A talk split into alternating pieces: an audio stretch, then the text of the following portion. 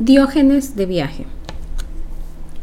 Yendo de viaje, Diógenes el cínico llegó a la orilla de un río torrencial y se detuvo perplejo. Un hombre acostumbrado a hacer pasar a la gente el río, viéndolo indeciso, se acercó a Diógenes, lo subió sobre sus hombros y lo pasó complaciente a la otra orilla. Quedó allí Diógenes, reprochándose su pobreza que le impedía pagar a su bienhechor y estando pensando en ello, advirtió que el hombre, viendo a otro viajero que tampoco podía pasar el río, fue a buscarlo y lo transportó igualmente.